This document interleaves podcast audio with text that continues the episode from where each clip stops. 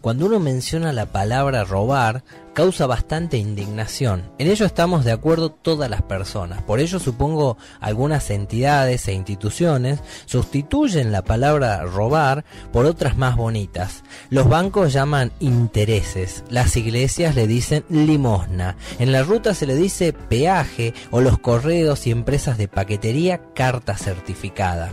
¿Certificada de qué? Que llegue a destino te dice un empleado solemnemente del otro lado del mostrador. Si usted paga 100 pesos, no le garantizamos nada, pero si usted paga 500 pesos, certificamos su paquete sano y salvo. Además que puede hacer reclamos y el seguimiento. Pero entonces, amigo, ¿usted me está vendiendo un servicio por 100 pesos que no me garantiza nada? ¿Acaso simplemente no debería dejar de venderlo ya que no aseguro un buen servicio? No podemos, son políticas de la empresa tenemos que ofrecer para que alguien que no tenga los 500 pesos pueda pagarlo. Ah, claro, que pueda pagarlo pero sin la garantía de ese servicio. Menciono yo como si fuese un jaque mate. Pero pueden acceder todos agrega el empleado demostrador como un doble jaque mate inventado, donde podríamos estar horas y horas y no culminar la charla. Sin embargo, pregunto nuevamente, entonces, los empleados que trabajan en este correo son básicamente dos tipos de empleados,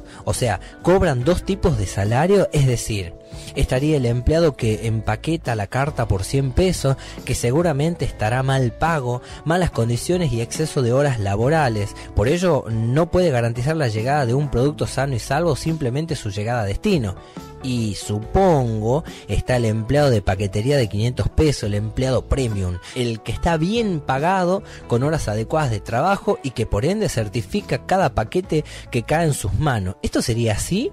El empleado ya no me responde. Sabe que soy uno de esos cuestionadores nato y que seguramente estoy loco o que soy estúpido y debería preocuparme por mi vida apelando a ese individualismo que tanto nos induce el sistema. Igualmente, es fácil hablar de quienes roban y quienes no.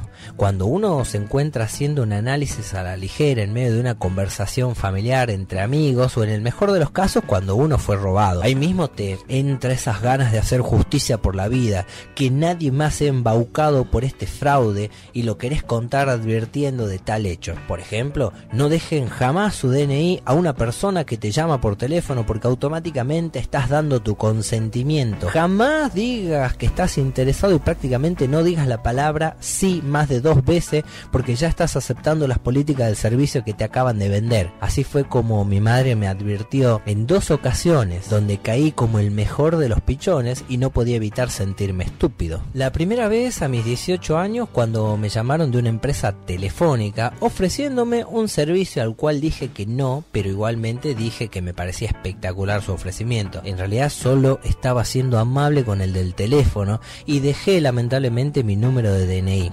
Casi por un año tuvimos un servicio que nadie entendía bien de qué se trataba, por ende nadie lo utilizaba y tampoco podían dar de baja. No sé en qué habrá quedado ello, no sé si mi familia se habrá librado de este fraude al día de hoy. La segunda vez fue cuando tenía 19 años y acepté una llamada por cobrar de un servicio penitenciario federal.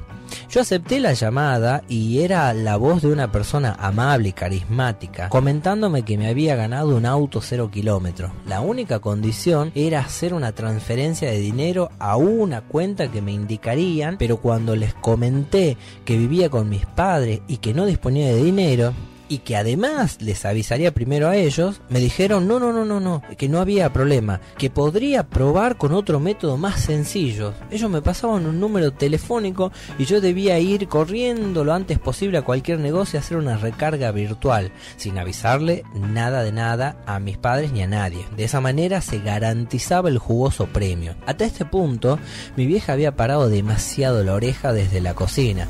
Se acercó y me dijo molesta, corta el teléfono, el teléfono. Pero, pero mamá, le dije yo, es un premio, nos lo vamos a perder. Cortá, te están mintiendo, te quieren engañar, agregó mi madre y me quitó el teléfono de la mano enojada.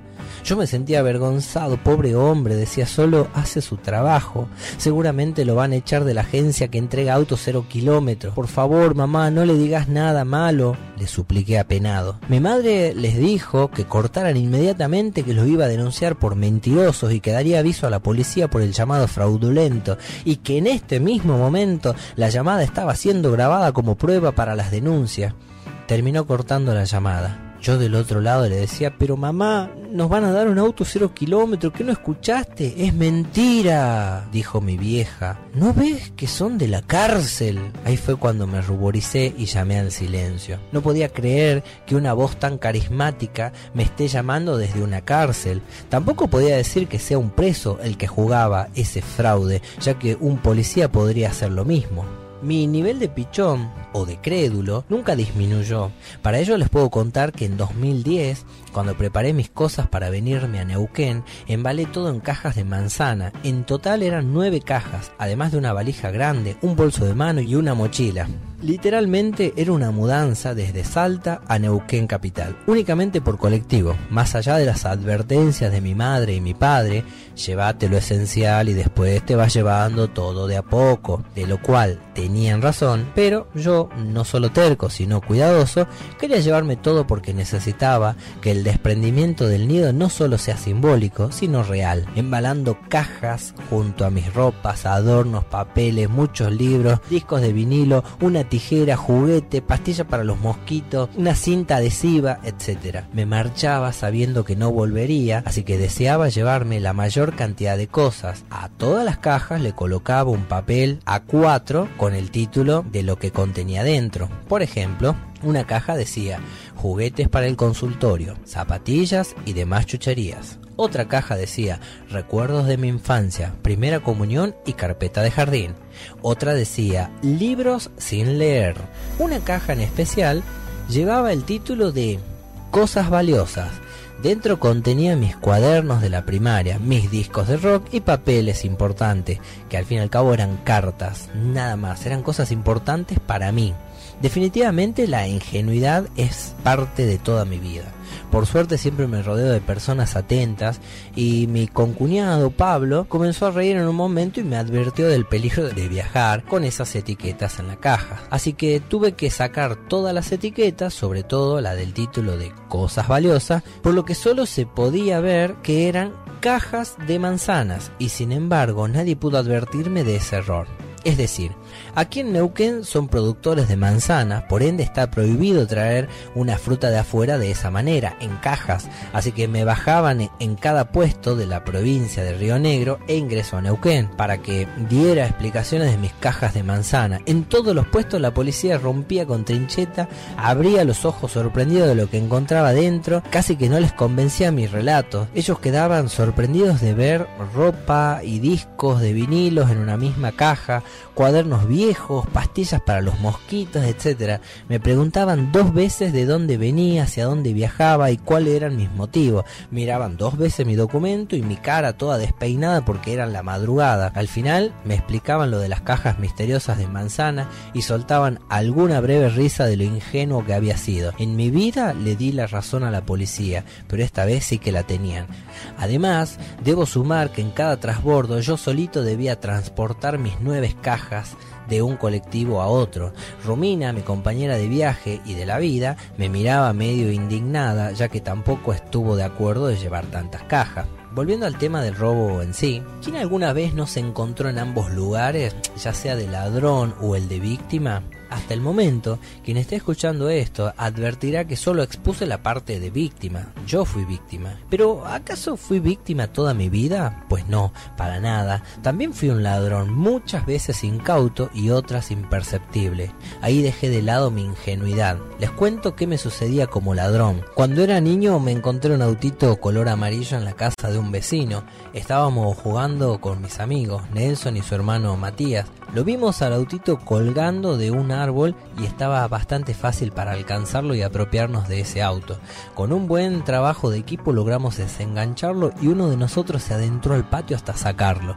Luego les propuse un humilde pero efectivo plan. Yo sería el primero en tener el juguete unos días. El hermano de Nelson protestó porque quería él tener primero el juguete. Por ende Nelson quería tener primero el juguete. Así que formulé mi plan nuevamente. Esta vez lo tendría. Yo primero el juguete solo por tres días. Luego el que lo tenga en segundo lugar se lo aumentarían a 6 días y el que lo tenga en tercer lugar lo tendría por 9 días. De tal manera que se sumarían los días y el sacrificio de no ser el primero de tener ese autito robado. Mis amigos aceptaron rápidamente, peleando esta vez por quién sería el último en tenerlos, ya que te daba el beneficio de mantenerlos más días con vos. Me lo llevé a mi casa y al tercer día mis amigos y vecinos se habían olvidado del autito. Por lo tanto, había cometido un crimen doble, robo y estafa a los amigos. Después con un amigo, Leo, salíamos a andar en bici y cuando nos pintaba la sed encarábamos algún negocio cercano y pedíamos fiado, aludiendo ser vecinos cercanos, hijos de Doña Petty, Flora, Negra o Marta, o también sobrinos del tío Rubén, Pelao o Tito. Eran nombres o seudónimos que nunca fallaban, eran genéricos dentro del pueblo. El dueño del almacén confiaba en nosotros y nos llevábamos algunas gaseosas gratis. El problema era que no podríamos volver hasta dentro de un año aproximadamente, donde al parecer se olvidaban de nuestras caras o definitivamente crecíamos de manera desorbitante. Más adelante desapareció la fiebre de robar y me concentré más en el discurso y pegar las mejores inventadas. Al fin y al cabo seguía siendo como robar pero con más estilo. Yo cada fin de semana estaba ahí con amigos y amigas tomando algo, disfrutando la vida en libertad, participando de algún cumpleaños de 15 o más adelante de los de 18 como fue el del amigo Maxi cuando cumplió sus 18 años. Fui hasta el lugar donde se celebraba, eran cerca de las 11 y Maxi yacía tumbado sobre una mesa de pool. No pude saludarlo porque durmió toda la noche producto de la algarabía y presión por los demás varones de que tomara hasta emborracharse. Yo no fui la excepción de esa presión y tomé de igual manera, con el único problema de no haber comido absolutamente nada, ya que esperaba que existiera algún asadito por tal festejo, como se pero al no tener nada en la panza e inyectarme alcohol de a largos sorbos, me comenzó a picar el bagre rápidamente. A eso de las 4 de la madrugada salí hacia afuera a ver qué hacía con mi hambriento cuerpo. De lo contrario se activaba la maldición Núñez, ese maleficio apodado por mi parte que te sucede cuando estás con hambre, cambiando rotundamente de humor, estados de ánimo y hasta pérdida de la esperanza sobre la humanidad, sucumbiendo a un letargo, odio, resentimiento e ira hacia quienes te rodean. Sé si esa maldición es por parte de mi familia paterna o materna, lo que sí sé es que se cura comiendo y todo vuelve a la normalidad. Ah, actualmente mi hijo Tobías lo padece, al parecer solo afecta a los varones de la familia. Pero volviendo al hambre, me encontraba fuera de aquel cumpleaños de 18 y por suerte había un loquito amigo de Maxi fuera del cumpleaños preguntando dónde vendían comida. El loco este venía desde Positos, que es un poblado cercano de Aguaray. Le dije que en el centro vendían comida en algún carrito sanguchero o panchero y que yo también estaba con hambre, que lo podía acompañar, pero lamentablemente no contaba con dinero. Me dijo que no importaba, que él pagaba la comida, que yo lo guiara. Dispusimos a caminar por la oscura diagonal de tierra 25 de mayo que conduce al centro, mientras en el camino me enteré que le decían el tanque, y que además era fanático de la renga, como así también de mi prima Daniela, a quien cruzamos camino al centro y saludó con un beso. El tanque no dudó en darse vuelta y decirme lo linda que era Daniela. Es mi prima, mencioné en voz alta, pero no lo dije en tono de cuidador, celoso, cavernícola, lo dije en tono de pagame un super pancho que soy el primo de Daniela. Estaba dispuesto a hacerle pierna con mi prima con tal de recibir comida. ¡Qué vergüenza! Llegamos a la plaza y en la esquina se encontraba el carrito panchero, pero estaba cerrado aún. Abriría cerca de las 6 de la mañana cuando finalice Kenzo, el boliche de mi pueblo, Aguaray. El hambre no podía esperar tanto, los negocios estaban cerrados y aquellos que abrían solo eran para venderte una bebida alcohólica, así que pedirles una galletita era una gran equivocación. Le dije a Tanque que conocí un lugar donde quizás podríamos hallar comida, Parecíamos dos hienas en medio de la noche buscando carroña. Yo encaré por la avenida principal hasta llegar a la casa de un amigo. Tanque me dijo, ¿vas a hablar con tu amigo para pedirle comida a esta hora? Mm, no creo que esté en casa, siempre sale de noche, es un amigo nocturno, anda de noche y duerme de día, le comenté yo. Este amigo era Augusto. Durante ese día a la tarde su madre le había traído una vianda con milanesas, como habitualmente hacía cada día. Su madre además era mi profesora de la escuela, la profe Así que siempre conversábamos de todo un poco. Ese día, Dora, la profe, le había dejado la vianda en la heladera y Augusto no quiso comer. Generalmente comía más tarde, por lo que yo sabía de la existencia de esa vianda. Le dije a Tanque que me esperara. Yo ingresé saltando una pequeña verja sin mayores peligros. ¿Vas a despertar a tu amigo hasta ahora? Seguía repitiendo Tanque. Yo no le decía nada. Luego se lo explicaría.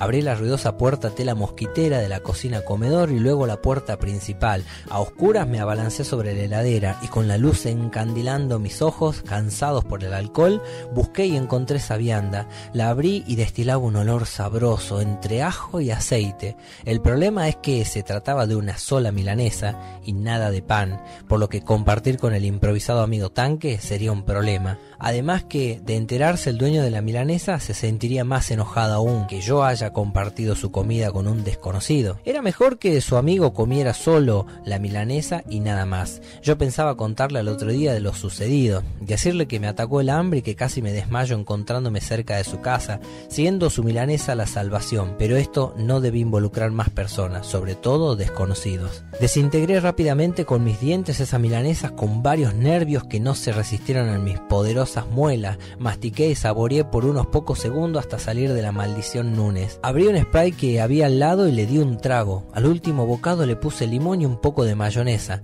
Me limpié con la remera y salí del lugar tanque del otro lado de la verja me esperaba como un perro espera a su dueño para dar la comida. De haberle tirado un hueso me lo agarraba en el aire. Trepé la verja de nuevo. ¿Y qué onda? preguntó el hambriento y paciente tanque. No tuvimos suerte, no había nada, le dije con la boca brillosa del aceite de la mila y cara de paz y amor. Mejor vuelvo al cumple de Maxi. Una lástima, querido tanque.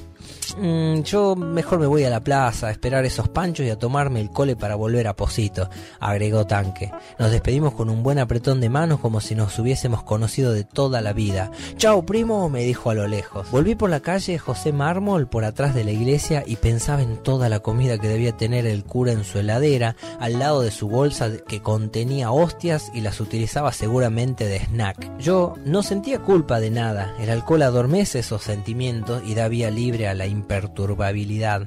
Al otro día fui a visitar a Augusto durante la tarde, en parte avergonzado y con ánimos de contarle lo sucedido.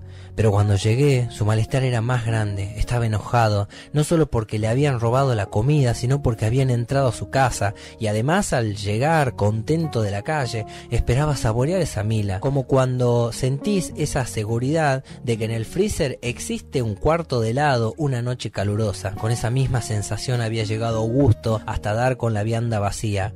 Era tal su enojo que decidí guardar la confesión hasta el más oportuno. Ese momento es ahora mismo, en cuanto estés escuchando este relato, y déjame decirte, Augusto, amigo querido, que tu madre cocinaba muy rico y que existen horarios normales para almorzar y cenar, si no, podés ser presa de un ladrón que jamás se arrepentirá.